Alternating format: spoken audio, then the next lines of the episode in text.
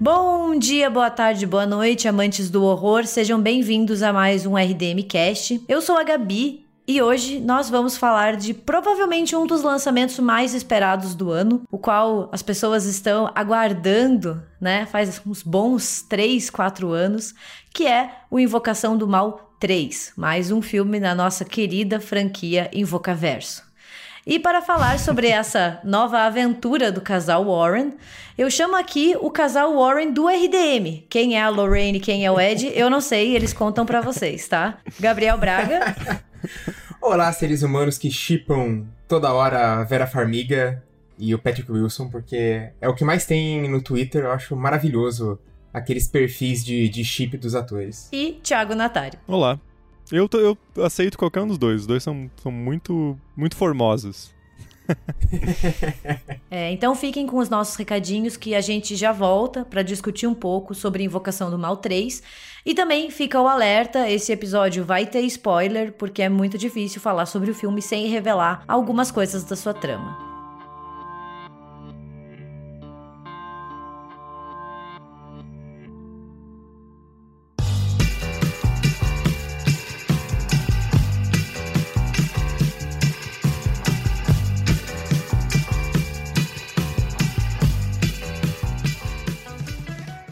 Bom, gente, antes de mais nada, tem um recadinho mais de, de cunho técnico. Vocês devem ter percebido na, na, introdução, e algo que vai continuar ao longo do episódio inteiro, que a faixa do Braga ficou com um som um pouco estranho, diferente do, do habitual. A gente não sabe se foi um problema na hora da gravação, se foi uma coisa com a faixa na hora de subir, enfim.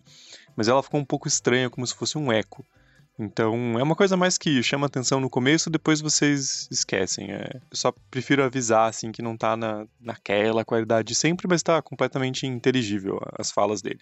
E também esse episódio, ele foi gravado há uma, cerca de uma semana atrás, e nossos apoiadores do Inquilino Backstage puderam assistir ao vivo essa gravação. É uma nova recompensa que a gente está dando agora no Apoia-se, e uma vez por mês sempre Uh, os nossos apoiadores e apoiadoras podem assistir uma gravação e a gente escolheu essa do Invocação do Mal 3 porque o filme já tinha lançado e a gente viu que tinha uma, uma certa expectativa ali para ver a gente falando sobre o filme. Então, fica o convite aqui para quem puder, quem tiver condições, quem tiver interesse, acesse apoia.se barra RDM ou procure por República do Medo no PicPay, porque lá tem tudo bem detalhadinho, todas as nossas faixas de apoio e as recompensas, sendo uma delas esse acesso a uma gravação ao vivo por mês, que é bem interessante, vocês podem ver, né, bem bastidores mesmo, como a gente grava os episódios, nossos erros de né, esquecer o nome do ator, da atriz, do personagem, todas essas coisas. É uma experiência bem interessante.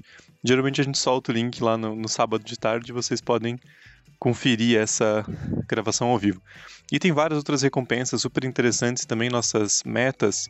Né, que são conquistadas graças ao financiamento coletivo, que nunca canso de dizer é o que sustenta o RDM no ar. Então, fica o convite para quem puder acessar nossos dois canais de financiamento. E agora eu vou deixar vocês com o episódio sobre Invocação do Mal 3, que é esse filme que tá aí, né? Ele existe. Mas enfim, bom episódio.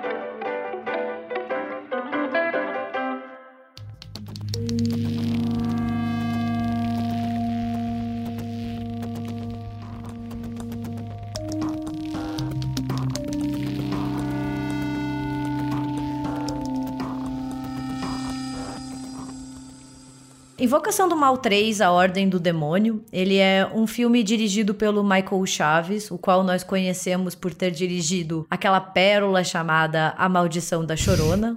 A gente vai ignorar isso aqui ao longo do episódio, né? E é, como nós já falamos, mais um filme na franquia do Invoca Verso, né? Na verdade, ele é o terceiro Invocação do Mal e vai seguir um caso é, investigado pelo casal Warren. E é, esse filme, ele, como os outros dois, ele é baseado em um caso real. E esse filme, ele vai partir do caso Arne Cheyenne Johnson, conhecido também como o caso The Devil Made Me Do It, que é o subtítulo do filme em inglês, que é algo como O Diabo Me Fez Fazer, O Diabo Me Obrigou a Fazer. Só que, é, acho só importante começar que ele não vai seguir né, necessariamente o caso, ele tem esse ponto de partida para fazer uma outra história. Eu acho que isso confundiu muito as uhum. pessoas, porque inicialmente a gente esperava que o filme fosse ser uma adaptação do caso, né, do Arne Cheyenne Johnson, é, e até mesmo abrindo possibilidades para uma nova abordagem, talvez mais no tribunal, e o filme descarta isso e vai completamente para o lado do sobrenatural com outro antagonista e outra outra narrativa. Teve bastante gente falando sobre isso, né, sobre como o trailer passou uma impressão um pouco errada de que talvez o filme fosse ficar nessa, nessa dualidade, né? Falando sobre o casal, sobre o caso, mas também ser um pouco de um drama de tribunal, né? Claro que ninguém esperava que fosse virar um Law and Order, assim, e ser o, o filme inteiro ali. mas pelo menos algumas partes, né? Do, do Ed e da Lorraine sendo colocados ali também é, meio que em julgamento para provar suas crenças e tal. E isso no filme é dois segundos, né? Eles já descartam e vira completamente outra coisa, né? Então fica essa, essa, essa pergunta do que poderia ter sido se tivessem focado mais nisso. Talvez fosse uma, uma ideia interessante, né? É o famoso freestyle em caso, em caso real, né? O, eu até pensei quando tinham anunciado o filme, e eu acho que eu tinha falado isso no nosso episódio sobre o Invocaverso. Aliás, confira o episódio, que é bem divertido. É, eu, eu achava, por causa do subtítulo e tal, eu achava que se referia a um outro caso. Embora, tipo, como a Gabi falou, o, o caso é conhecido pelo The Devil Made Me Do It. Mas eu achava que era o caso do Maurice é, Terrido lá, o, o French, que virou um personagem do A Freira, uhum. aquele personagem absolutamente nada a ver, que eu não sei porque que botaram o nome do cara. Mas eu jurava que ia ser esse caso, porque é um caso muito parecido, né? De um cara que cometeu assassinato e tal, e, mas ele aconteceu é, daí na metade dos, dos, anos 80, né? Esse do, do Johnson é no comecinho dos anos 80. Eu realmente não uhum. conhecia, me, me surpreendi, assim. Eu, pelo caso, né? Porque eu não conhecia. para quem não conhece, né, o caso do Arne Cheyenne Johnson, ou o caso do O Diabo Me Fez Fazer, ele é conhecido, ele ficou muito famoso por ser o primeiro julgamento na história dos Estados Unidos, aonde eles procuraram inocência alegando, né, possessão demoníaca. Então, isso foi uma coisa que fez com que o caso entrasse na memória, no imaginário das pessoas, porque eles realmente tentaram falar assim: olha, ele matou uma pessoa, mas não era ele, ele é inocente porque ele estava possuído. É claro que o tribunal não aceitou essa, essa defesa e ele acabou sendo condenado em 1981 por ter assassinado o chefe da sua namorada, o Alan Bono, né? E a gente vê esse esse esses relances do caso no filme, né? Mas não é uh, o objetivo principal. E o que chamou a atenção no caso é que, né, o Arnshey e Johnson, eles, eles já tinham entrado em contato com o casal Warren para eles ajudarem o irmão de 11 anos da sua namorada, que desde que eles se mudaram para uma casa, estava sendo atormentado por um espírito maligno, né, tendo vários problemas ali. E os Warren apareceram e foram eles, e isso foi uma coisa meio polêmica na época que falaram, né, que o Arne Johnson estava sendo possuído. É, só para contextualizar um pouco, o David Glatzel, ele tinha na época 11 anos. No, no filme ele é retratado um pouquinho mais novo do que isso. É, e daí, como a Gabi falou, eles estavam se mudando para essa casa. E daí o David estava indo com a irmã e o Arne Johnson para fazer aquela limpeza básica. Quando ele viu um homem mais velho que o empurrou e desapareceu, ele ficou bastante assustado. Mas na, na época, o próprio Aaron Johnson ele achava que era só uma desculpa do David. Tipo, ah, é a criança querendo fugir da, da limpeza, né? Tipo, normal, coisa de criança. Tá fingindo que viu fantasma pra, pra não precisar mais limpar nada. Acontece que o menino começou a ter um comportamento muito estranho é, nos dias seguintes. E menos de 20 dias depois, eles já estavam contatando os Warren, né? Então foi, foi uma coisa bastante rápida, assim, se, se pensar. Claro, não deve ser fácil ficar 16 dias com o, o filho tendo esses ataques. Mas foi até meio rápido que eles fizeram contato com os Warren. Que chegaram lá e já tinha um padre, né, que estava auxiliando é, no caso, que já estava convicto de que era exorcismo. E foi quando o Ed Warren ele fala que ele viu 43 faces de demônios, que seriam os 43 demônios que estariam possuindo o David Gladstone. Então não é também uma possessão é, comum, uma coisa ordinária, né? É um, já é uma coisa um pouquinho a mais. E a história real conta que o David aparecia, né, com roxos, arranhões, né? Como se ele estivesse sendo atormentado por essa presença demoníaca. E daí, por fim, depois de várias tentativas de autorização da Igreja Católica, eles conseguiram realizar um exorcismo. E daí, onde entra, né, o Arne Cheyenne Johnson, né? Ele morava com a namorada na época, né? Eles já eles tinham um relacionamento e diz quem estava lá que ele chamou o espírito que estava atormentando o David para si, né? Tipo, ah, vem aqui, né? Vem me encarar, vem se você me tome. E daí, depois do ritual de exorcismo, diz que o David melhorou. Ele parou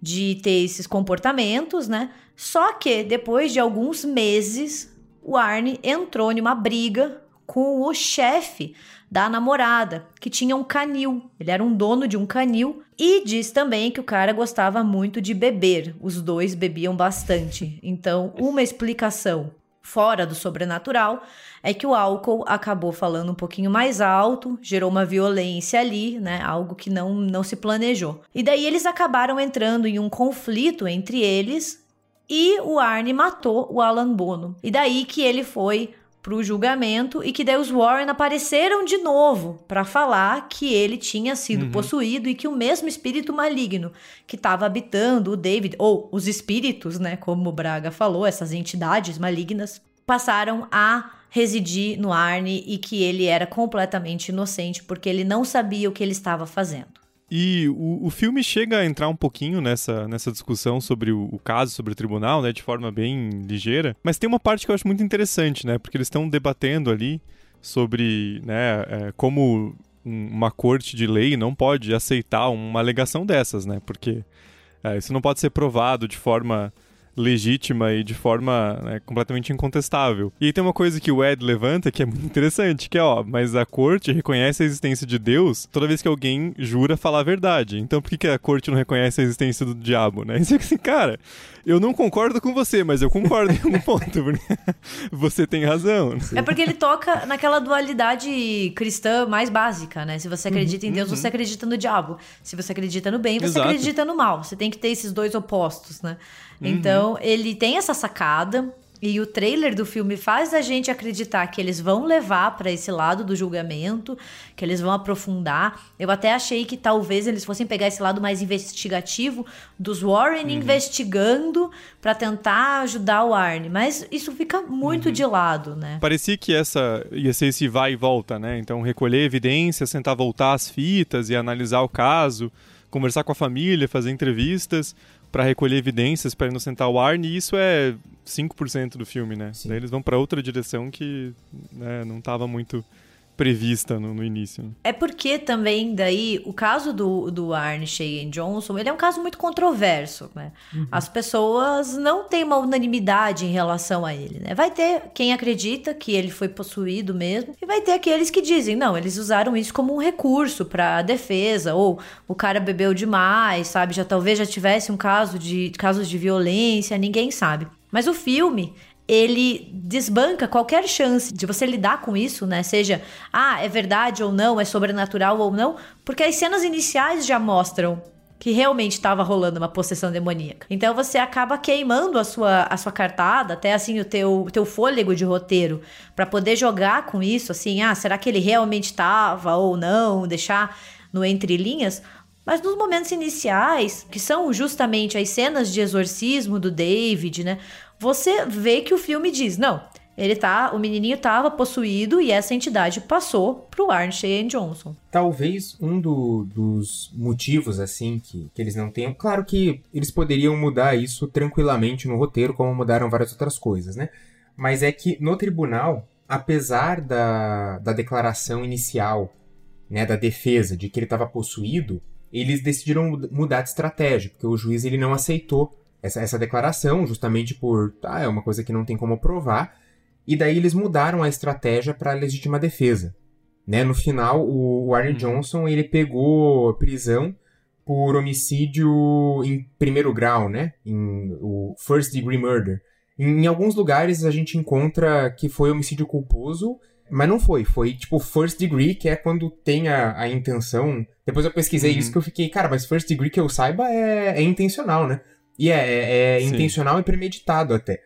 É, dependendo do, do é estado. o mais né? grave, sim. É, é, é o mais grave. Então ele foi condenado, só que daí ele foi solto cinco anos depois, é, por bom comportamento. Na, enquanto na prisão, né, ele, ele casou com a, com a sua namorada, que era irmã do, do David, do menino possuído. E depois ainda tem toda uma, uma polêmica, porque os Warren coescreveram um livro sobre o caso, que meio que conta tudo. E esse livro, quando ele foi relançado em 2006, o irmão do David contestou, dizendo: não, não foi isso, os Warren fizeram isso para ganhar dinheiro. Enfim, daí o Arne Johnson fala que não, que é ele, ele que quer ganhar dinheiro processando os Warren. Enfim, tem toda uma polêmica, né? Eu acho que essa é mais uma das polêmicas que os Warren da vida real se envolveram. Porque a família uhum. Glatzel, né, a família do David, disse que nunca viu muito esse dinheiro dos lucros do livro que os Warren escreveram. E depois de muito tempo eles escreveram um livro contestando tudo o que aconteceu, falando que os Warren, na verdade, estavam só atrás de fama e de dinheiro e que aumentaram muito o caso, estragaram a vida do menino e assim por diante. Enquanto o Arne e a namorada, agora esposa, até hoje ficam do lado dos Warren, falando que foi possessão demoníaca, sim. E daí eu acho muito interessante, antes da gente entrar no filme, sempre lembrar que os Warren da vida real não são os mesmos Warren das, da franquia Invocação do Mal. né? Porque a gente fica muito deslumbrado, às vezes, com essas transformações de personagens e de pessoas reais em personagens cinematográficos. E esquece que cinema nunca é 100% realidade, né? É sempre uma adaptação. Então, sim, quando você sim. pega uma pessoa de verdade e, e leva ela para as telas, ela automaticamente vira uma adaptação. Ela vira um personagem fictício, porque sempre vai ter uma liberdade criativa. E daí, quando a gente procura as coisas que aconteceram com os Warren, tem muitos e muitos casos contestando, inclusive a MTV deles é um que falam que eles inventaram bastante coisa. E produtores nunca levariam isso pro cinema, né? Você tem que colocar Sim. ali o casal como os dois heróis, né? Eles são Sim. as forças do bem contra o mal. E a invocação hum. do mal é essa a essência, né? É você ter o bem contra o mal. E o bem é sempre o casal Warren. e é tudo muito literal, né? Você vê a posição demoníaca, você vê a Lorraine tendo. Sim. Aquelas visões, aquelas projeções, você vê o Ed saindo na mão com o capeta, então não tem muita margem pra área cinzenta. Até você fica em alguns pontos, né? Eu, eu me peguei me perguntando isso no, é, nesse terceiro filme, assim, você fica, cara, mas como é que eles mantêm tudo isso, né? Porque eles estão sempre indo atrás de algum caso, e eles têm uma casa grande, e eles gastam dinheiro com equipamento, Sim. com filmagem, eles contratam um cara lá pra, pra fazer a captação do som e tal. Você fica, mano, mas de onde que eles tiram dinheiro, né? Então, mas o filme, claro, que deixa isso muito, né? Assim, nunca toca nisso, né? Porque eles têm que ser essa, essa força que tá, né? A gente acompanha eles nessa nessa batalha, a gente torce por eles. Então talvez também é, se levasse para um drama de tribunal, onde eles seriam pressionados a coletar evidências e ficar uma coisa mais próxima da realidade, de, de, de algo comprovável, pudesse enfraquecer o próprio filme e os personagens, né? Então realmente não seria uma, uma escolha muito boa pensando no, no universo e na franquia. Né? É, porque na, no cinema eles são muito idealizados. Né? Você tem uhum. o Invocação do Mal, é uma franquia que vai sempre depender muito do relacionamento dos dois e vai sempre enfatizar muito esse amor, esse companheirismo entre eles. Esse terceiro filme, assim, é ainda mais, né? O amor que salva. Essa é a mensagem que Sim. o filme passa. E se você transforma eles em pessoas reais, com falhas de caráter, né? E que cometem erros e que às vezes não são tão legais assim, você quebra a magia do filme, que é você torcer sim, sim. pelo Ed e pela Lorraine. O, próprio Ed Warren tinha alguns relatos de que ele era um homem bastante violento. Como que você vai torcer para um personagem que é violento na frente das câmeras? Você uhum. vai torcer para que o demônio pegue ele, mas daí não. Você pega e coloca o Patrick Wilson cantando é, Elvis Presley, sabe? Você tem que ter as, essas artimanhas. E o cinema faz muito disso, assim, sabe? Nunca tem Sim. uma adaptação 100% fiel. Você nunca vai ter os fatos reais que são 100% fatos reais. Então tem que desencanar um pouco disso, assim. Eu acho muito mais proveitoso a gente olhar para os Warren como dois personagens fictícios, né, ali no cinema e que foram escritos com o intuito de conduzir a narrativa que foi escrita pelo James Wan ou por outros roteiristas e outros produtores. É, é, fica mais fácil do que você ficar implicando e falando, ah, mas eles não eram assim na vida real. Sim, eles não eram assim na vida real. Sim. Ninguém é assim na vida real. Ninguém é o Patrick Wilson com uns fiozinhos brancos pra dizer que ele tem 60 anos, né? E, tipo, pô, o cara tá inteiraço, né? Não, e assim, o, os filmes tomam o sobrenatural como algo dado. É, sim, é 100%, sim. você tá vendo, é literal. Então por que, que os Warren também não podem ser um pouco fictícios, né? Já que o filme parte da premissa de que todo uhum. mundo tá literalmente possuído e existe o demônio, não há nenhuma dúvida sobre isso. Tem a freira, que é uma entidade demoníaca maligna. Então, pô, gente, é cinema, né? Vamos, Vamos combinar, né? É, é, que eu acho que o, a franquia chegou num, num, ponto, assim, que, tipo, sei lá, fazer um, um roteiro baseado na dúvida de, ah, tem mesmo sobrenatural ou não, eu, eu até não sei se funcionaria dentro da franquia uh, do, do Invocaverso. Porque desde o primeiro filme já é estabelecido, né? Que, tipo, o mal, o mal existe, ele é sobrenatural, ele é demoníaco, e quem vai combater é a Igreja Católica, né? Então a gente tem umas coisas bem estabelecidas desde o do primeiro Invocação, assim, que é, é difícil eles fugirem, porque é a, a, característica da franquia, né? Você acaba... Você não, né? O, o roteirista, ele acaba tendo que construir a história dentro desses limites aí, né? É, é difícil você fugir muito. Se esse terceiro filme entregasse muito mais uma questão jogando com a crença e a descrença e abrindo as várias possibilidades além de uma explicação sobrenatural, ele ia ser ainda mais mal recebido do que ele já foi. Porque ele ia quebrar a expectativa. Pensa assim, a franquia Invocação do Mal, ela já é uma franquia considerável, né? Assim, ela tem três filmes principais e mais os do seu universo. Todos eles vão jogar com a ideia que o sobrenatural existe e daí os fãs, as pessoas que assistem a esses filmes, elas vão esperando isso, né? Você quer o embate entre o bem e o mal. Sim. Você quer o demônio, a entidade maligna. Sim. Daí você chega no terceiro filme e eles falam assim: olha, tudo que a gente disse até agora pode ou não ser real. A galera ia ficar fodida da cara. Sim, sim. E com razão, né? Até porque, porra, é a Warner, cara. Não, e assim, não, não dizendo da Warner em específico, mas é um estúdio gigantesco. Invocação do Mal virou uma, uma puta franquia, né? Então, como é que você Sim. vai enfraquecer teu principal produto, né?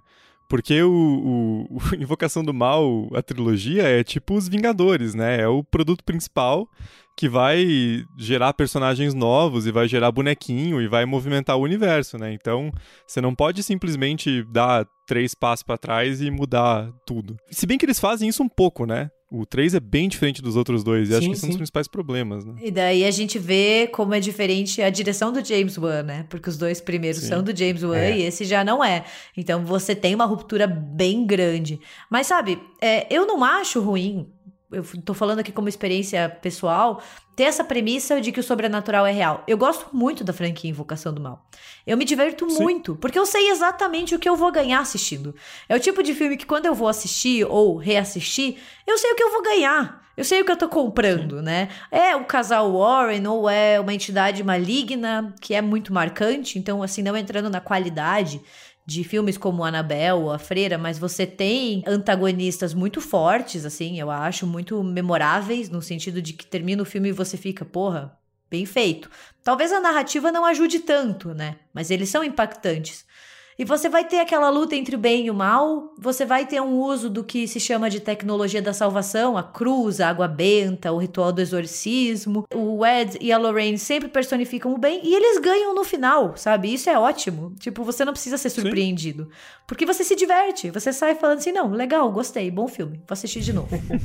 E não é um filme pregando que existe o demoníaco ou o bem uhum. e não sei o que. É, é, suspensão de descrença. Você aceita que existe naquele universo, o filme é divertido, te entretém, tem um embate final e acabou. E aí, se você volta pro próximo, sim, sim. né? Não tá tentando provar um ponto. Né? Concordo totalmente com vocês. Queria só recuperar um, um ponto que a, que a Gabi falou. Eu, eu acho que a direção do, do James Wan fez, fez um pouco de falta ali. Eu sei que, tipo, eu, eu achei que o Michael Chaves, ele é, respeitou bastante a, a estética da franquia, porque a franquia já tem uma, até demais, né? uma estética meio estabelecida. Talvez até demais. Eu acho que a franquia já tem uma estética estabelecida e tal. Então ele, ele respeitou ali o, o, o jeito que o James Wan estabeleceu, principalmente visualmente, né? Mas, pô, a, faltou acho que um, aquele, aquele pouquinho de dinâmica que às vezes o o Invocação do Mal trazia, principalmente o, o primeiro, que tem umas, umas cenas muito que parece terem fantasma, sabe? A câmera tá andando e começa a vir coisa e te assustando, e daí é um jumpscare aqui, um jumpscare ali, e eles não são tão previsíveis assim. Não sei, eu, eu, eu sei que é, às vezes tem gente que não gosta tanto de jumpscare e tal, mas eu, eu acho que às vezes é um recurso legal, e, e às vezes dá umas cenas muito, muito legais, principalmente dentro da franquia Invocação do Mal. Eu acho que eles conseguem usar o, o jumpscare de uma maneira interessante. Eu acho que para mim faltou só uma, uma sequência um pouquinho mais. É, tapa na cara. Para mim faltou bastante coisa. Mas assim, eu, eu acho que. Vou falar a minha experiência. Eu, para mim, a expectativa foi a mãe da merda. Eu fui com uma expectativa muito alta, esperando um filme muito bom. E também teve todos aqueles atrasos, então é uma produção que foi se criando até um certo mito sobre ela, né? Nossa, quando que a gente vai poder conferir? E daí o filme atrasou, o trailer atrasou, eles regravaram algumas cenas, o que nunca é um bom sinal quando o filme termina e eles voltam para regravar algumas coisas. Os fãs ficaram muito em cima, né? Ah, o que, que vai ser? E eu gosto bastante da franquia Invocação do Mal, me divirto muito. Eu fiquei muito animada. E quando eu fui assistir, assim, eu levei meio que um soco da expectativa, sabe? Levei um nocaute da expectativa. Ela me bateu, terminou o filme, eu tava deitada na sala pensando, putz, não foi tão bom assim quanto eu esperava. Para mim foi meio que o oposto, porque eu vi, eu demorei para ver quando tinha saído, né? Eu fiquei postergando assim, porque saiu umas reviews e a própria Gabi falou que não era lá essas coisas, e a galera assim: "Ah, filme ok", eu sabia exatamente o que esperar, eu fui assistir e Sabe quando você viu o filme há dois, três dias e parece que você viu faz umas três semanas porque não, não, ficou, não ficou impresso nada na tua mente? Assim, você pensa como um troço meio vazio, meio insosso, e você fica assim, puta, assisti. Mas é isso, assim, eu assisti, eu tava lá, o filme aconteceu, eu tava como espectador e não posso dizer muita coisa, assim. É... Eu acho, inclusive, e aí eu quero jogar a pergunta para vocês que acho que é um tópico legal pra gente discutir. Eu acho que é um filme que sofre muito com a falta de uma sala de cinema talvez o, o, impacto fosse maior, assim, porque ele tenta ir mais pro suspense, né? E o filme inteiro tem um, um, aspecto mais escuro, ele lida mais com o ocultismo. E eu acho que é o tipo de filme que precisa de uma atmosfera, né? E se você tá vendo em casa, você pausa, você vai fazer outra coisa, tem barulho, tem luz acesa, tem gato correndo, cachorro, tem sempre coisa para distrair, né? Então eu acho que talvez a falta de uma atmosfera de maior suspense que consegue criar numa sala de cinema tenha prejudicado um pouco a experiência, né? Eu, eu concordo. Foi um filme que eu pausei bastante, sabe? Eu até fiquei. Sim. Ele não conseguiu me prender tanto. Uhum. E eu tava querendo assistir muito, assim, muito animada. E vários momentos eu percebi que eu tava ali pegando o celular, sabe? Isso é um péssimo sinal também. É a falta também que a sala de cinema faz, porque você não Bem, né? Segundo a etiqueta, você Teoricamente, não celular. Não Teoricamente, né? Mas, mas, é, mas eu percebi que eu não estava tão entretida quando eu comecei a prestar atenção quanto tempo faltava. Eu pausava uhum. para fazer outras coisas, para conversar com o Matheus ou para falar alguma coisa. Ou quando eu pego o celular. Gente, quando eu pego o celular é porque tchau. Acabou o filme pra mim. É, eu acho que quando eu assisti, o, o filme até conseguiu me, me, me prender, mas não exatamente por eu estar tá gostando assim, é porque eu fiquei muito intrigado com os caminhos que ele estava tomando. Porque vendo a cena inicial, eu, eu, eu gostei dela, eu jurava que o filme estava seguindo um caminho e ele foi para outro, e daí depois ele foi para outro e, e, foi cada vez se distanciando mais do que eu achava que seria construído a partir da, da cena inicial. E eu tava toda hora, tipo, meu Deus, mas pra onde que o filme tá indo agora? Ou, tipo, o que que eles querem fazer com isso? Por que que eles estão apresentando isso daqui? O que que isso vai servir depois? E, e, tem muita rua sem saída, sabe? Umas coisas que eles apresentam e que não vai dar em nada. E aí você fica, uhum. cara, mas... Bom, às vezes você tá né, esperando aquilo se completar no final, aquela coisa que começou, às vezes você espera que eles vão recuperar no final algum elemento apresentado antes, e muitas vezes isso não acontece. Então, é, é, é, acho que realmente isso acaba cansando um pouco. Eu gostei muito da cena inicial, porque ela faz uma puta homenagem ao Exorcista. Assim, é uma grande homenagem quando o Padre Merrin chega na casa da Reagan, né? Então o filme faz toda essa brincadeira, né? Esse filme que é provavelmente um dos mais famosos de horror de todos os tempos.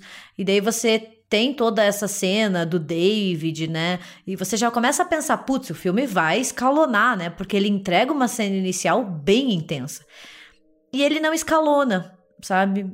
Ele ele morre, então parece que ele usa todo o seu potencial na primeira cena e dele vai desacelerando, a ponto de que em alguns momentos é chato. Eu não sei, assim, se vocês também tiveram essa impressão, mas eu ficava assim, gente, isso aqui tá muito lento, isso aqui tá muito devagar. E uma coisa que me incomodou um pouquinho na cena inicial, tem que ser a chata, mas foram os efeitos especiais, porque o David mexendo ali a cabeça. Ah, uma eu não sei, eu, não... eu achei bem fraco, assim. Olha, eu bosta. olhei e falei não me convenceu, sabe? E, e, poxa, a gente sabe que cena de exorcismo você pode usar muito efeito prático, sim, que dá sim. muito certo. Você não precisa necessariamente usar muita tecnologia ou muito CGI. Não, você pode ir pro efeito prático. Eu achei ali que eles pecaram um pouco na cena dele contorcendo na mesa, e inclusive diz o Michael Chaves que eles usaram efeito prático, que é uma, foi, é uma menina que eles contrataram que é uma contorcionista e que ela fez as posições. Qual que é o problema? Que aí eles inseriram o rosto do Julian Hillard, né, que é o menininho, e aí ficou um copy and paste lazarento, né, que parece que alguém fez no Paint, porque não combina com o, com a, o corpo e fica um troço bizarro, um bonecão esquisito se mexendo, né? Então, tanto que o movimento do corpo é assustador, né? Porque parece que tem textura, tem sim, um sim. peso ali, né? Eu, eu, depois que eu vi essa, esse comentário dele, eu puxei de memória e realmente a movimentação é interessante, mas o rosto dele fica muito esquisito mesmo, né? Parece um filme do começo dos anos 2000, assim, não, não convence mesmo. Mas é uma boa cena, assim, tipo, tirando esse pequeno detalhe, só que é muito assim, o, o ponto alto do filme é no começo.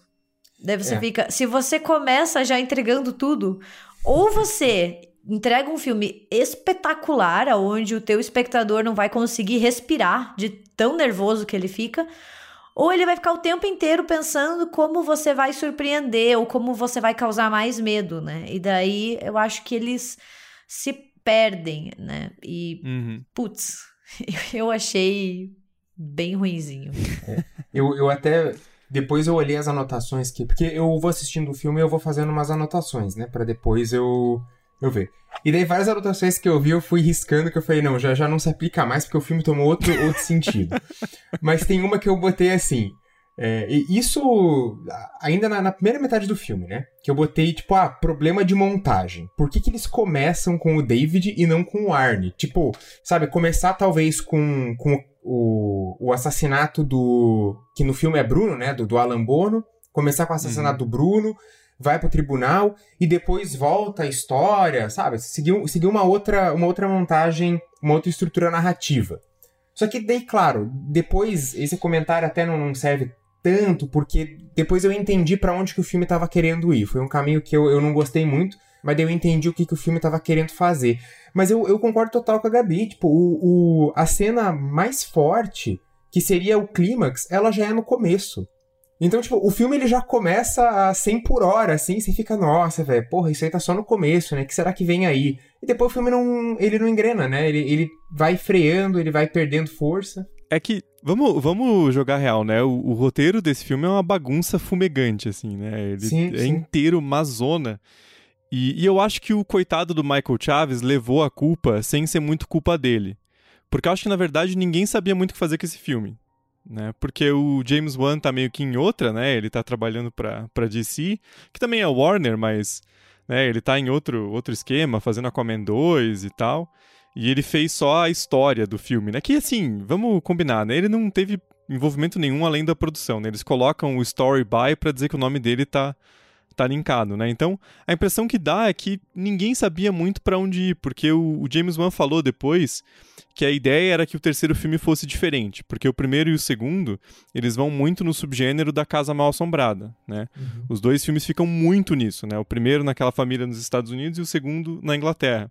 E esse terceiro começa assim, Mas aí eles vão explorar outras coisas e o filme se perde muito, porque daí ele vai dando volta, parece um cachorro correndo atrás do próprio rabo, né? Porque não tem ponto no que o filme tá fazendo, né? Assim, é só pra, pra ver algum tipo de movimentação, né? Sabe por que, que o James Wan não voltou pro Invocação do Mal 3? Porque o Matheus jogou tanto hate e mandou tantas energias ruins para ele depois do Aquaman que ele nunca mais voltou, entendeu? Sim.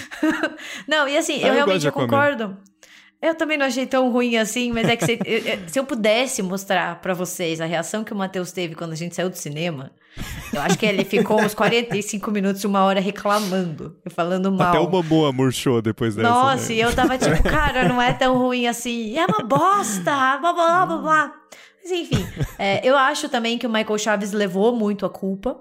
É, e aquela coisa, um diretor sozinho não faz filme, né? Você precisa ter um time é, coeso então, assim, tem que ter uma sintonia entre diretor e todo o resto da equipe, com o roteirista, com o produtor também, né? Porque a gente não sabe o que que os produtores barraram nesse filme. Então é meio injusto você sempre culpar só o diretor.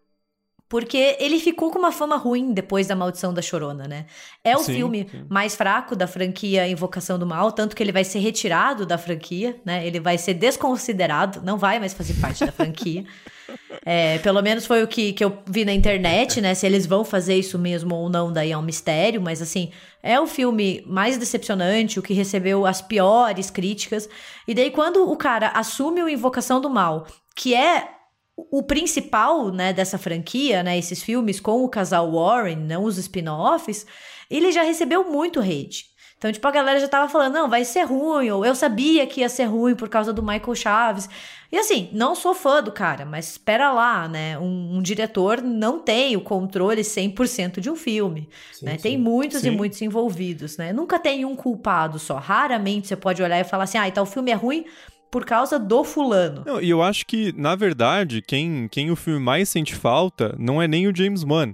Claro que a direção dele faz diferença porque ele energiza muito bem as, as cenas e deixa o filme mais, mais agradável, mais envolvente, mas eu acho que os dois nomes que mais fizeram faltas foram o Chad e o Carrie Hayes, que são os, os irmãos que escreveram o roteiro dos dois primeiros filmes, né? Porque aqui eles estão creditados como né, baseados nos personagens por, então quer dizer que eles não tiveram envolvimento nenhum, nem no delineamento do, do roteiro, e isso faz muita falta, porque daí o filme vai para outros caminhos, né, e ele abandona o, o, subgênero da casa mal assombrada, e é até compreensível, né, pô, o terceiro filme, você quer dar uma, uma mudada nas coisas e trazer outros elementos e tal, mas é o que fazia funcionar a trilogia, né, é aquela coisa do você ver os Warren investigando e ao mesmo tempo a família que está sendo assombrada como um personagem, né?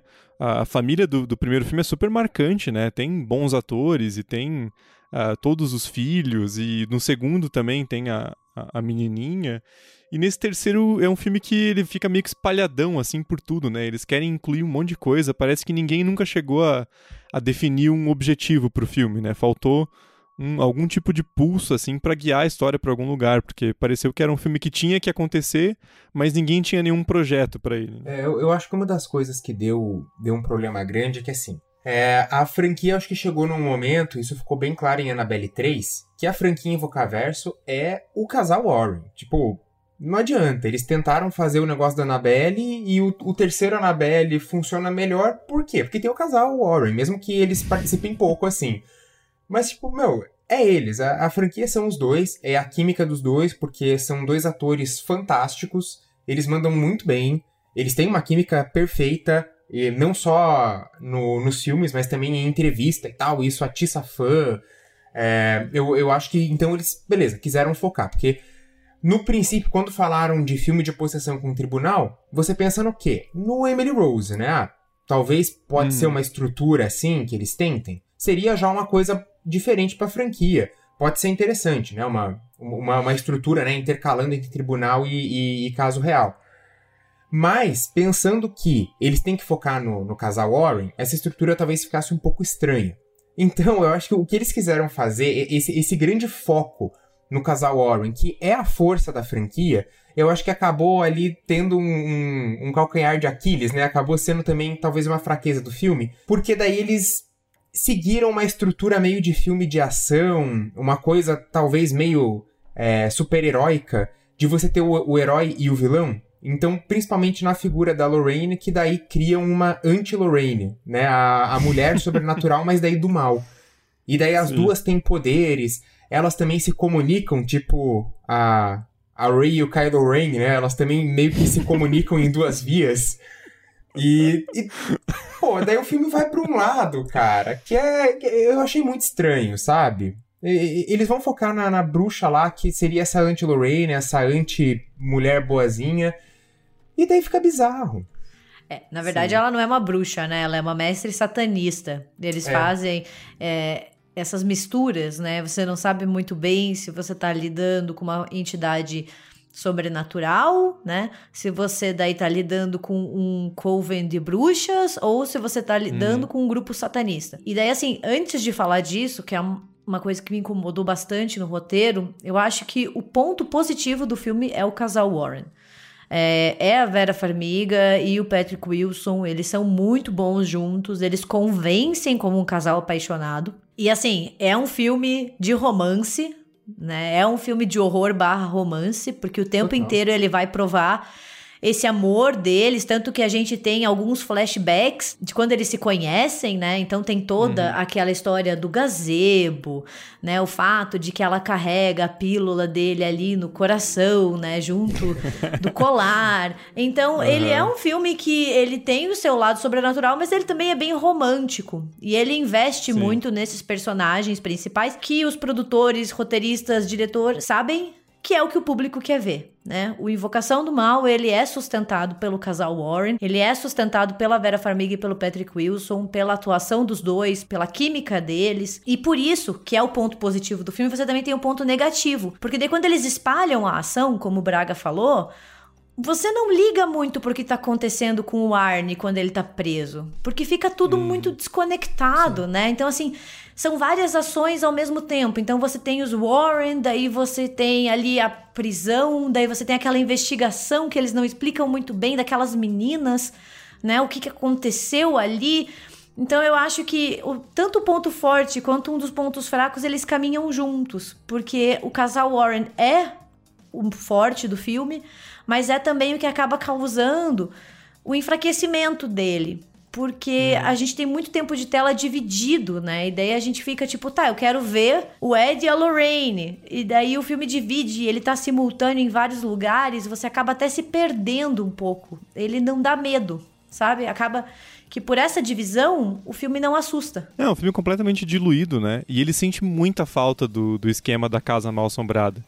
Porque o que funciona tão bem no primeiro e no segundo é justamente você ter esses dois núcleos, né? Você tem a família que está sendo assombrada e que tem que ficar naquela casa, e você tem o Ed e a Lorraine que são aquela força externa que é contratada para tentar resolver o problema, né? Tudo gira em torno da casa. E aí você fica numa naquela coisa que você entende porque a família não quer sair da casa, né? Ou não consegue. Porque você, como espectador, tá preso ali também, porque é onde a ação tá, é o que tá mais interessante, né? E nesse terceiro filme eles criam uma antagonista humana que, cara, é, é bizarro, assim, não, não funciona, porque eles não conseguem conectar bem o casal, o que torna eles forte, né, como a Gabi falou, com o antagonista. Porque uma das únicas coisas que funciona nesse filme é o fator dessa parada cardíaca do Ed, né? Porque eles pegam os Warren em 81, né? então eles já tinham seus 55, 60 anos. E quem conhece minimamente a história sabe que o Ed morre bem antes, né? A Lorraine faleceu em 2019 e o Ed falece bem antes, né? Então ele tinha problemas de saúde. E você usar isso no filme é muito inteligente, porque cria uma tensão, né? O, qualquer corridinha que ele dá na floresta, você fica, meu Deus, o Ed vai morrer.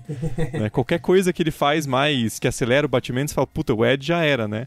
E eles descartam isso no clímax para virar uma, uma trocação de, de, de, porrada entre eles e, a, e aquela ocultista lá, que nem sei que, como é que é o nome da... Acho que nem falam o nome dela, mas é um personagem genérica, né? E não combina com o resto do filme, com o resto da franquia, porque aí vira que nem o Braga falou, é quase uma, um showdown de super-herói, né? Porque daí pega uma marreta e eles vão pra um, pra um lugar subterrâneo pra trocar soco, né, cara? Não.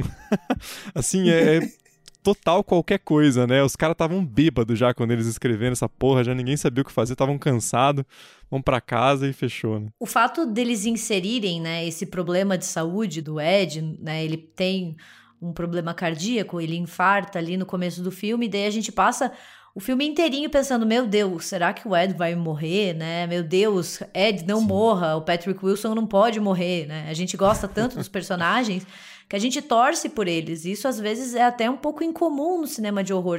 O, o horror, ele é tão bom em transformar personagens e até protagonistas indescartáveis. A gente às vezes se importa muito mais com os antagonistas do que com os protagonistas dos filmes. E o Invocação do Mal, ele faz o contrário, ele faz a gente ficar o tempo inteiro torcendo por esse casal. Meu Deus, o que vai ser da Lorraine? O que vai ser do Ed? Ele joga bastante com essa tensão, né? Será que ele vai passar mal? Será que ele vai ficar bem? E isso é muito inteligente. E de novo, é o fato deles ficarem em cima do casal Warren, que é o motor da narrativa, é o motor da franquia. Só que eu acho que para você ter, né, um sucesso, você também tem que ter antagonistas potentes. E o filme hum. não tem uma antagonista potente, que foi para mim o maior problema do filme. Porque assim, a gente vai no Invocação do Mal 1 e no 2, a gente tem antagonistas muito marcantes, assim, tipo, Invocação do Mal 2 tem o Valak, nós temos no primeiro a Bathsheba, né? Assim, a gente tem essas entidades malignas que são muito bem construídas e são muito bem e são muito imagéticas, então você fica o tempo inteiro pensando, elas assustam. E aqui você tem, assim, aquela ameaça humana barra sobrenatural que não tem muito sentido, né? Porque em nenhum momento hum. o filme explica por que, que ela tá fazendo isso. Ai, beleza, ela era filha de um padre, né? O padre teve uma filha fora do celibato da igreja e ele estudava o ocultismo e ela se interessou pelo ocultismo, e daí parece que ela ligou uma chavinha, sabe? É, boazinha, mazinha, e daí ela virou mazinha. E daí ela resolve que ela vai virar, tipo, uma super mestre satanista. E é uma antagonista muito sem sal. Assim, eu, eu sempre é, valorizei na franquia do Invocação do Mal os antagonistas também. Ao mesmo tempo que os Warren são importantes, contra quem eles lutam também é. Assim, Annabelle, Valak, a Bathsheba, né? Acho muito engraçado falar Bathsheba porque eu dei o nome da gata de Bathsheba, daí eu fico imaginando a gata lutando no Invocação do Mal. Mas, e, e, aqui, assim, você tem uma motivação muito ruim e uma imagética, assim, é, ela não é memorável. Não é uma antagonista memorável. E, e, uma coisa que me incomodou, não sei vocês, mas, sabe, eu fiquei o tempo inteiro pensando, tá, mas por que, que ela resolveu atormentar essa galera em específico, sabe? Ela vai lá e faz a amiga matar a outra, daí ela também atormenta o David. Por quê? Porque é tudo tão desconexo, ninguém tem muito uma relação entre si, que fica aquela coisa espalhada, assim, é como se ela tivesse feito o Unidunité, escolhido aleatoriamente. E daí eles tentam consertar isso com aquela coisa do quando o Arne não é mais é, incomodado na prisão, o que na verdade depois quebra a explicação, porque depois o Arne tem um episódio lá de, de ataque na, na prisão, né? Mas daí eles têm aquela coisa, não, é porque é um ritual satânico que tem que pegar três pessoas aleatórias e daí você possui e depois o demônio sai. E fica. Ah, cara, sabe? É assim, é, é uma explicação muito, muito conveniente para amarrar sabe, todos os furos de roteiro possíveis, assim. E é tudo tão aleatório que tem uma hora do filme que vira meio True Detective, né? Que aí tem o detetive, ele tá investigando o assassinato de umas meninas na floresta, e aí vira com satanismo. Sim, Parece sim, que alguém é. escreveu uma temporada de uma série e viu que não ia dar certo e jogou num filme, né? Que é o, o roteirista mais. Né, o que ficou o único responsável pelo roteiro mesmo é o David Leslie Johnson, né? Que tinha participado um pouco do Invocação do Mal 2, do Aquaman. Mas é um cara meio assim, um, um uma um escritor meio contratado, assim, né? Assim, tipo, ó, precisamos fazer o filme aqui, o cara, os caras querem dinheiro, escreve alguma coisa e entrega pra gente. Então, fica bem, bem esquisito e, e, e, acho que não só aquela mulher em si, né? Porque a única coisa de, de imagética dela é que ela é muito magra. Né? E, e, é isso que o filme tá vendendo. Mas os outros também, tem um, um cara no necrotério que persegue o Ed E aí é o oposto, né? Ele é gigante. E esse é o, o ponto de, de, de, assustar do filme, né? Não tem nada que gere muita tensão, assim. São uns, uns antagonistas meio esquecíveis, né? E a franquia, ela é baseada justamente em antagonistas memoráveis, né? Porra, você até pode não gostar de Annabelle, mas, porra, aquela boneca é sinistra. A Freira pode Sim. ser um filme muito decepcionante, mas o visual do Valak Porra, eu lembro quando eu fui assistir Invocação do Mal 2 no cinema, eu voltei para casa, eu fiquei cabreira com aquela porcaria daquela freira, sabe? E, e, aqui a gente não tem isso, sabe? Eu achei muito sem sal e a explicação muito fraca. Assim, eu, eu sei que não é um filme que vai trazer uma mega explicação que vai revolucionar o meu mundo, entendeu? Eu já imaginava isso. Eu sabia o que eu queria. Mas é muito desconexo, porque daí você fica o tempo inteiro, tá, por que essas pessoas? É, é isso que até agora eu não entendi, eu tô revoltada. Por quê? Sabe? Por quê? Cadê? Cadê a lógica, sabe? Ah, antes era aquela família, ah, antes ali era, era a terra da Bathsheba no primeiro, né? Tinha uhum. essa ligação com terra, casa, ou até uma família mais fragilizada.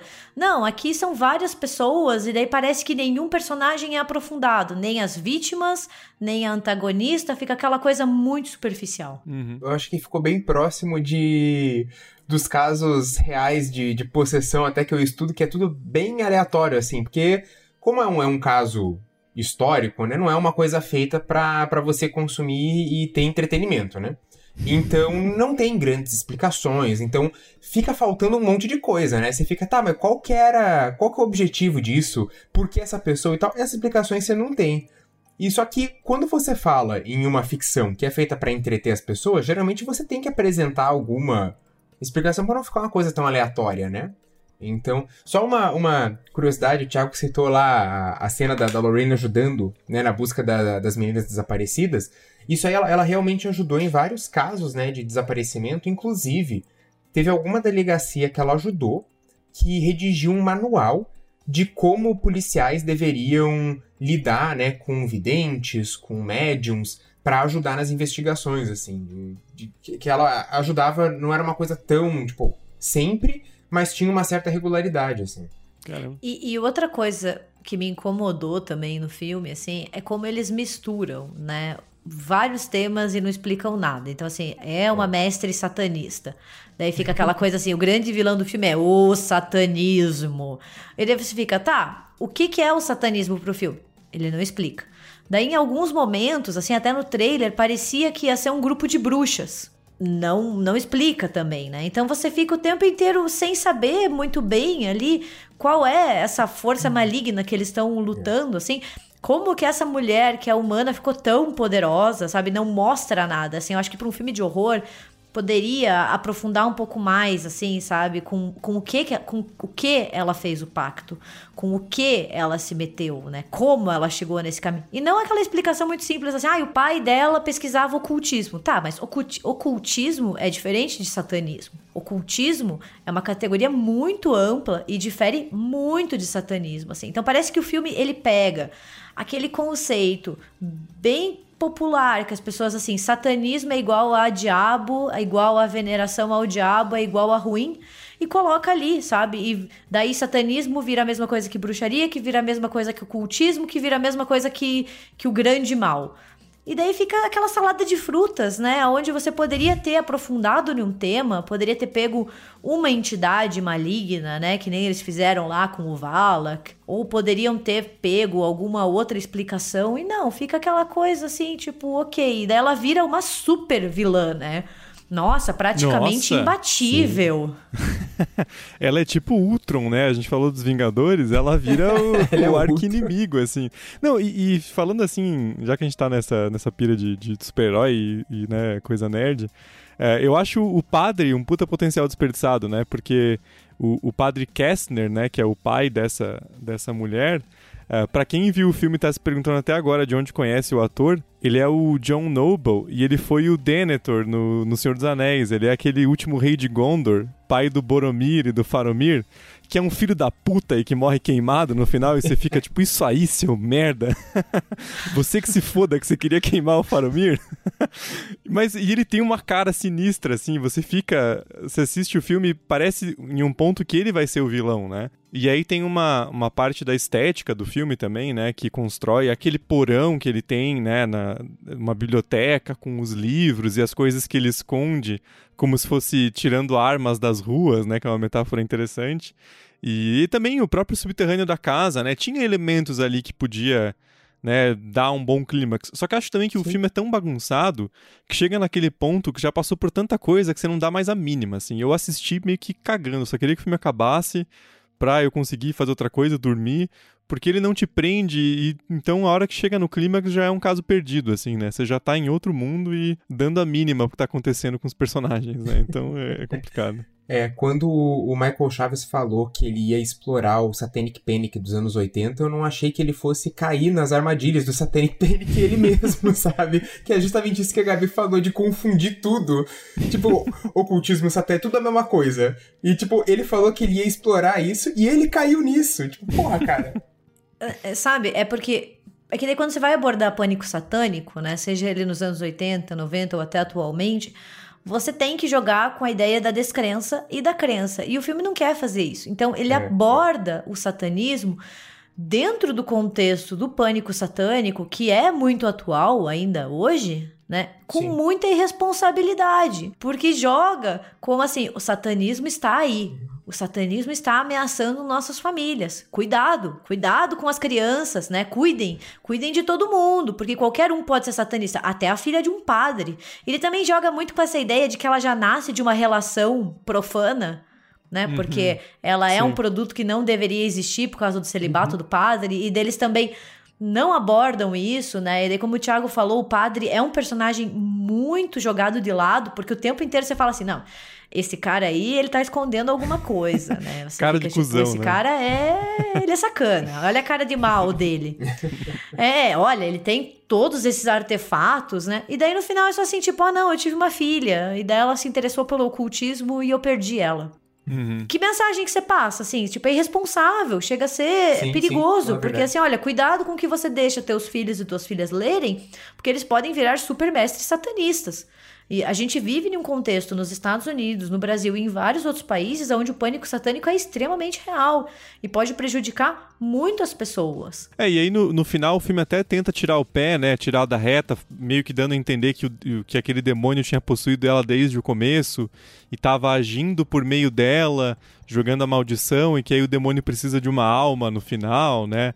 Mas fica tudo muito confuso. E aí eu tenho outro problema, né? Porque a franquia em si você assina um contrato, né? colocando assim: vou aceitar a suspensão de descrença, demônios existem, o diabo está agindo contra os Warren, os Warren são grandes representantes do bem, são paladinos da Igreja Católica e eu vou aqui torcer para os católicos e pronto.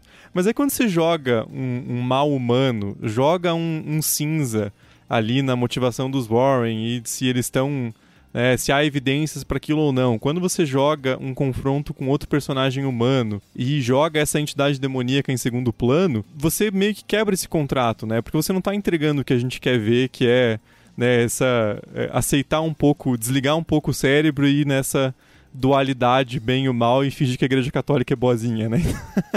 Ele meio que coloca essa coisa assim do da igreja católica contra os satanistas que eles ficam assim, opa, amigo, não sei se é para isso que eu, que eu me inscrevi aqui, né? Acho que eu vou ter que mudar um pouco. Então, você se sente um pouco traído pelo filme, em certo ponto, né? A gente só falou mal do filme, né? Ah, mas porra, velho. Não, a, a, gente falou de coisas que funcionam que o casal Warren funciona. É, mas, é, mas sozinho eles também não conseguem é. salvar, né? É muito, muito não, difícil claro, você jogar assim, ah, e aí, Vera Farmiga e Patrick Wilson, salvem o filme.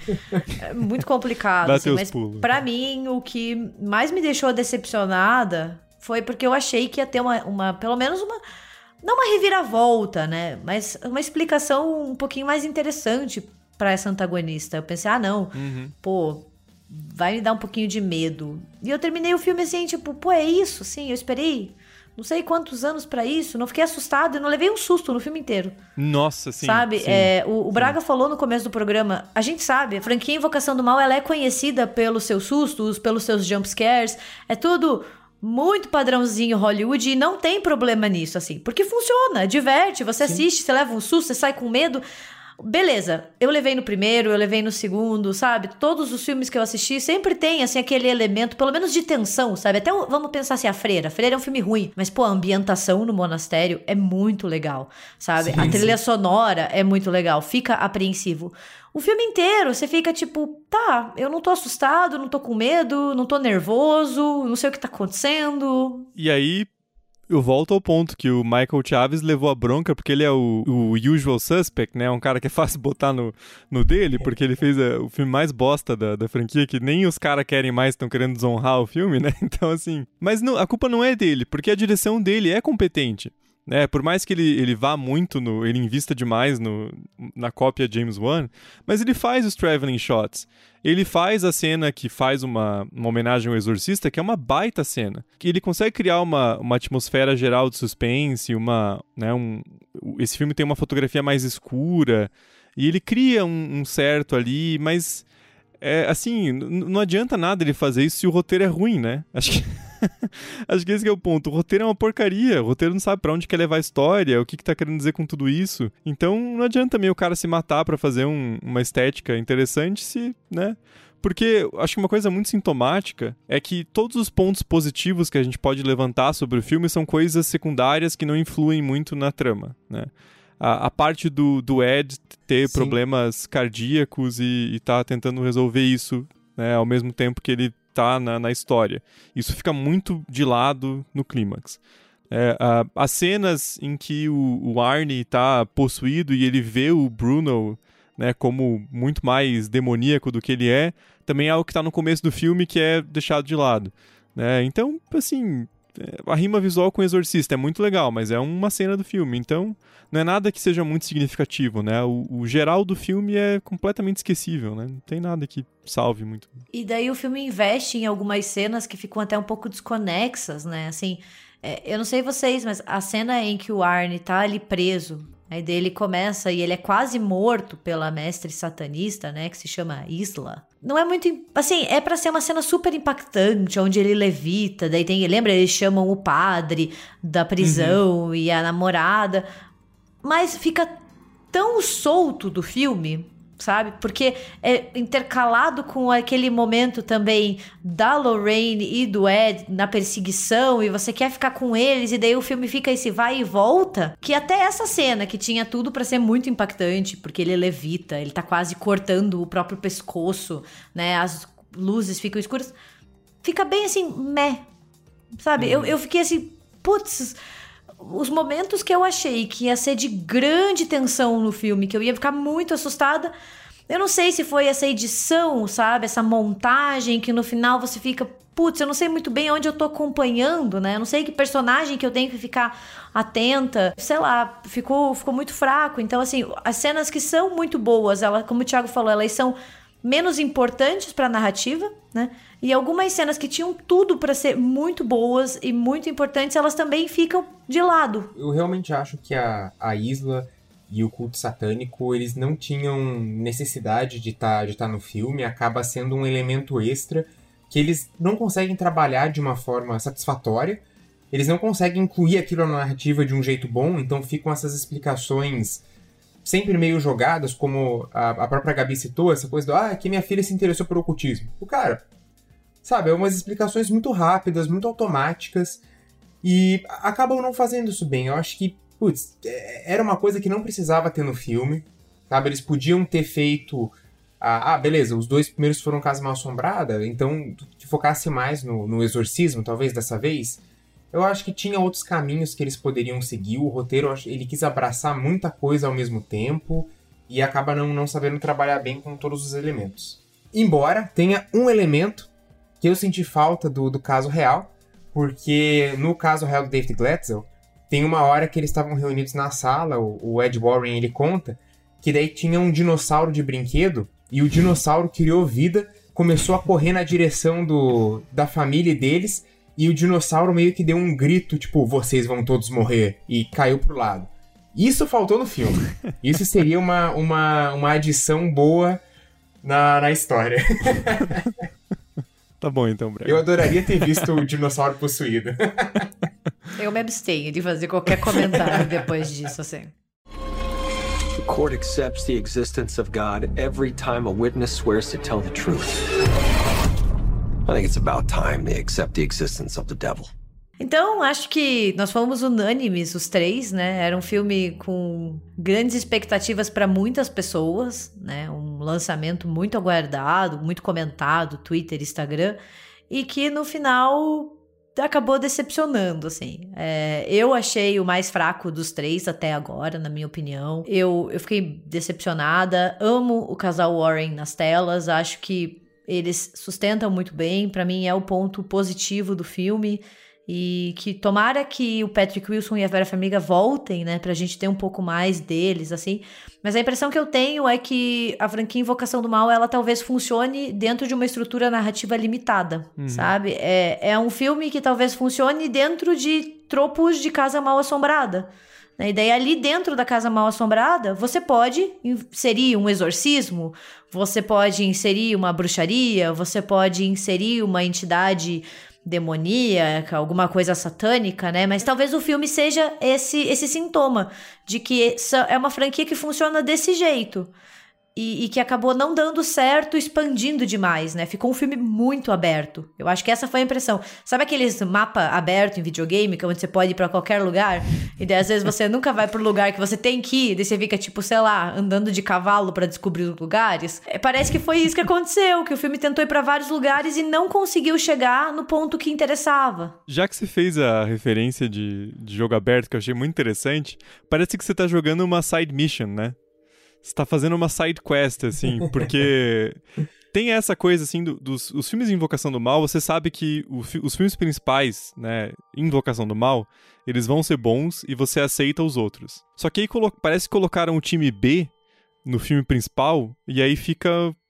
perde o ponto da trilogia, né? Então ele vira o filme do Invocação do Mal feito pelo time de A Chorona e a Freira, né? Então, porque o cara que escreveu, né, o, o, o David Leslie Johnson, ele escreveu a Freira, né? Então, assim, é o, é o time de produção B, assim. Saiu a galera que tava tocando o, a trilogia e colocaram time B. Mas eu queria fazer uma perguntinha capciosa para vocês. Que é o filme mais fraco de Invocação do Mal? Acho que não tem dúvida. Mas onde vocês colocam ele uh, na franquia como um todo, ele ainda é melhor que os outros spin-offs ou ele perde para algum deles? Algum Annabelle, algum. A Freira não, né? Mas acho que algum Annabelle mesmo.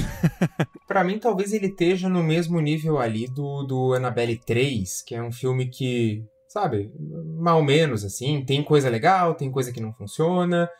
Mas eu ainda acho que o Invocação do Mal 3, para mim, claramente é melhor do que Annabelle 1, 2 a freira e a chorona, principalmente. Olha, eu não sei. Estou em dúvidas. Assim, que é melhor que a maldição da chorona, com certeza. Qualquer bosta, né? Anabel 3, eu, eu saí traumatizada do cinema, porque aquela Daniela, aquela personagem, me traumatizou em um nível daquele Anabel 3, que eu não sei se eu aguento assistir aquele filme de novo com aquela menina chata. Assim, com certeza, ele é o pior dos três, o Invocação do Mal 1 e 2 é infinitamente superior, né? Mas eu não sei, assim, é porque eu vou ser bem sincera, eu acho que eu prefiro assistir a Freira. Acho a Freira, pelo menos a Caralho. narrativa. Eu juro para vocês, assim, não sei porquê. O filme, para mim, é um filme muito sem sal. A freira se salva para mim na questão ambientação. Tem uma ambientação legal, tem uma trilha sonora massa, começo do filme é bom, descamba ali nas explicações de sangue de Jesus Cristo, Maria aponta o caminho. Daí descamba, assim. Mas assim, pela para assistir descompromissada, sendo que eu já assisti, sendo que eu não preciso prestar muita atenção, eu não sei, olha, fiquei, fiquei bem decepcionada. Para mim, esse filme, ele é o selo, a expectativa é a mãe da merda. E você, Thiago? É que eu concordo, porque eu acho que eu prefiro ver um filme ruim do que um filme meia boca. Porque o filme meia boca, ele ainda te promete alguma coisa, ele te engana, né? Ele te dá uns negocinhos que fala assim, ó, oh, talvez fique bom, hein? Ó, oh, fique atento que talvez fique bom. O A Freira, você começa e você fala, isso aqui vai ser uma bosta. Mas vai ser uma bosta concisa, pelo menos, né? O A Freira é um filme que fica ali naquele, sabe o que tá fazendo, sabe que é ruim, explora aquele ambiente do, do monastério e fechou. Invocação do, do Mal 3 sempre parece que vai algo além, até por causa dos outros dois filmes, e ele fica nesse troço sem sal e Eu prefiro o Annabelle 2. Vou discordar do Braga, que disse que não gosta do filme. Eu tenho um problema com o 3 porque eu vi na cabine de imprensa e travou o filme antes do final e eu nunca vi o final porque eu fiquei com preguiça. Porque... Ah, ah é verdade, verdade. É, eu pedi pra você me contar. Lembra agora? lembro, lembro. Você não viu o Exorcismo EAD? Não vi. Então não sei o que acontece, fiquei com preguiça. Eu prefiro. Mas acho que o 2 é, é, um filme melhor, assim, porque ele é mais. fica mais dentro da casa e ele explora melhor o que ele se dispõe a explorar, né? O, 3, o Invocação do Mal 3 é meio que.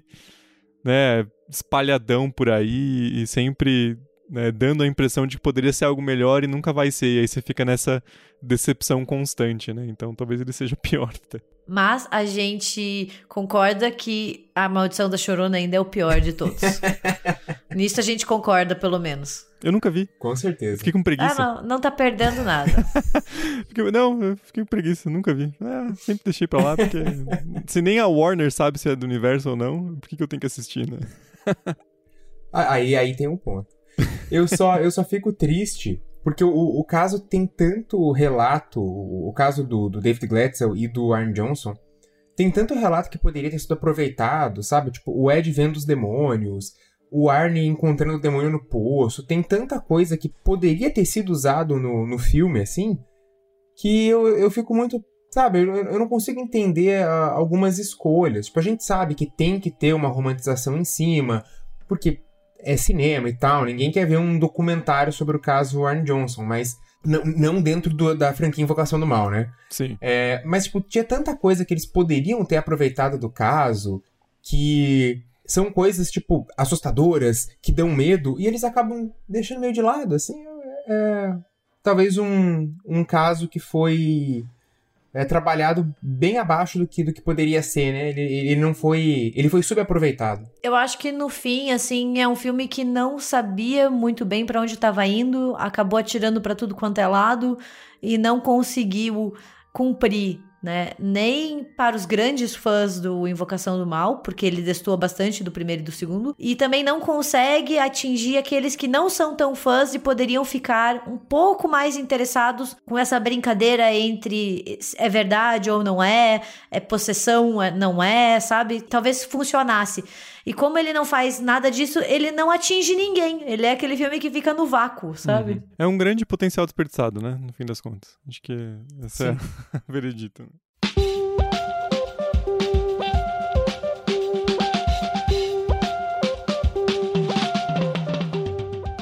Bem, gente, esse foi o nosso episódio sobre o novo filme da franquia Invocação do Mal, né? O Invocação do Mal 3, A Ordem do Demônio. É, contem pra gente, né, nos comentários, se vocês gostaram. A gente também quer saber a opinião de quem gostou e por que gostou. É sempre muito proveitoso ter várias opiniões diferentes sobre o mesmo filme. Quem sabe a gente possa repensar algumas coisas que a gente disse aqui, ou não, sabe-se lá. Mas aí é aquela coisa de professor, né? Gostou do filme? Se sim, justifique sua resposta, porque vai ter que ter uma, uma redação inteira explicando por que gostou do filme, né? Porque eu não consigo ver muito, muita razão agora. Mas falem, falem pra gente se vocês gostaram, se a expectativa tava baixa, se a expectativa tava alta, se é melhor que os dois primeiros, se não é, né? Se respondam hum. a pergunta do Thiago também, né? Entre todos os filmes, é o pior ou não é? A gente quer saber de vocês. E vocês nos encontram né, nas nossas redes sociais. No Twitter a gente está como RDMcast, no Instagram como República do Medo, no Facebook também República do Medo. Vocês podem usar uh, os comentários do, do site, desde que seja educado e sem spam, porque senão você vai ser excluído dos comentários. Uh, e também, se vocês quiserem mandar um relato, uma sugestão, uma dúvida, qualquer coisa do tipo, vocês podem mandar para contato@republicadomedo.com.br. Não esqueçam também do nosso canal no YouTube, República do Medo, porque agora com as nossas lives mensais o conteúdo tá bem legal, bem divertido. Vocês podem ver as lives antigas e também saber quando a gente vai fazer live nova. Então se inscreve lá que vale a pena. Muito obrigada pela audiência e até a próxima quinta. Até. Até.